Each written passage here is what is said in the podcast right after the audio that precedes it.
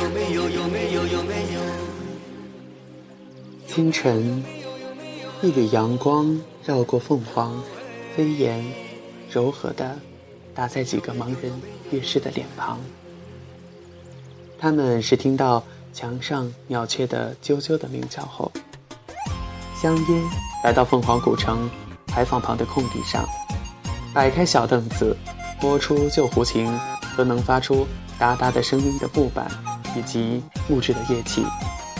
竹板拿在手里，木器绑在腿上，轻轻地调整好胡琴。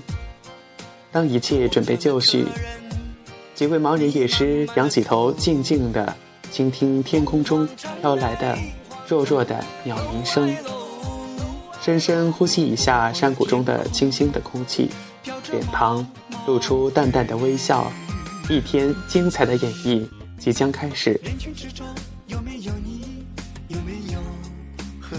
随着马尾和琴弦轻轻的摩擦，一股轻柔和悦的音律缓缓地流出，仿佛盲人梦中的呓语，又如这沱江静静的清流，或者是早晨清丽的阳光，唤醒城市的古城。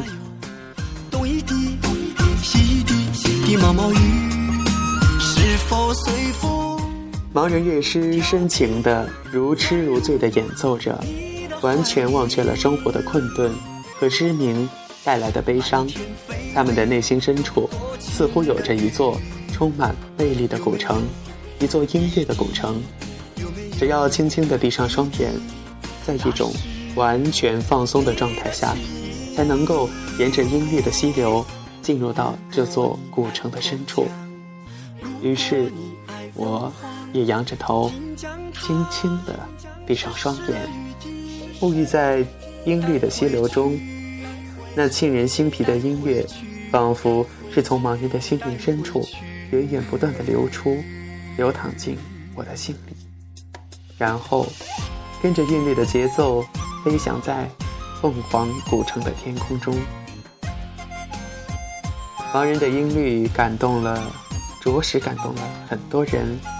他静静的进入路人或者是梦中沉睡的游客的心里，让每一个聆听他的人在内心深处发出自我的音乐来。这是一种共鸣，一首属于这座古城和自我的歌。一位头发花白的摄影师为近距离的拍摄盲人音乐师演奏的场景。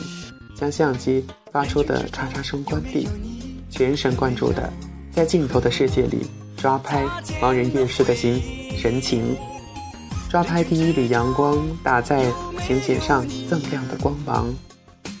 他年老了，可是一蹲就是两个多小时，总共拍摄了五百六十六张演奏的照片，一种愉悦的表情洋溢在他的脸上。我想，摄影师是否也在构筑起内心的古城世界？当摄影师离去的时候，我看到他回过头的一瞬间，像是离别了故乡，有一种短暂而又深沉的依恋。是的，这是一座静得让人留恋的古城，虽然这里三百年来依然保持着热烈的繁华。但却无法掩饰浮华背后的静谧。那种静谧来自于静静流淌的古城中央的那幽绿的沱江。千百年来，沱江沿着古城墙静静的流淌，流进古城人的生活里，承载着一座城市的生命。时至今日，古城的女儿依然在阳光清丽的早晨来到沱江边换洗。用棒槌捶打着换洗的衣装，每天清晨都能看到妇女们整齐地排在沱江边的石阶上洗菜。而炎热的夏天，它又成为人们溪水避暑的圣地。沱江接纳了太多的东西，包括阑珊的灯火、乌篷船和船夫嘹亮的歌声。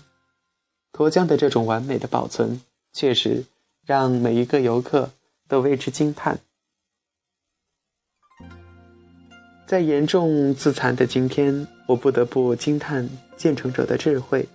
这座始建于清康熙四十三年，也就是公元一千七百零四年的古城，竟然看不到裸露在外的排水沟，有着完美、科学而又合理的排水系统，保护着沱江，也保护着古城。尽管最近的新闻上爆出了凤凰古城被洪水袭击了。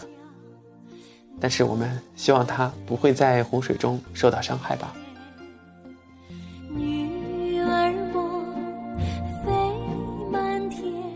古城的静谧更避不开鼻尖流动的舞蹈，只有这种舞蹈才传承着世世代代土家人对自己文化的信仰。青龙山下的沱江之滨伫立着一座万明塔，现代人的人们。从字面上去解读万明塔，纷纷在塔内用墨水、石块等留下自己的名字，以求扬名万里。殊不知，却践踏了土家人的初衷。在一份资料里，我查到，万明塔是它的前身是建于清嘉庆年间焚烧自纸用的炉塔，就是用来焚烧的塔。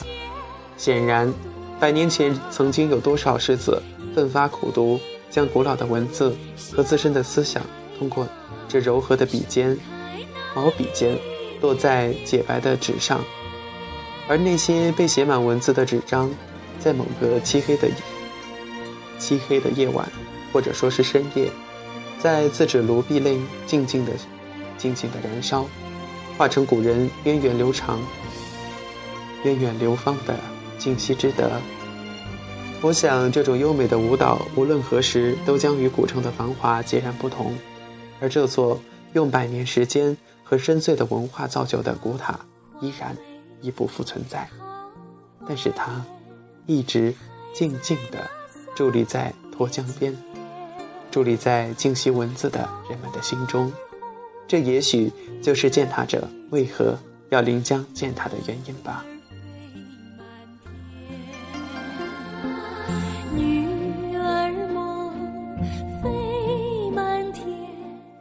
由此啊，我想到文学巨匠沈从文、著名画家黄永玉，他们虽然出生于繁华的古城，却未像浮萍那样随繁华、随波逐流。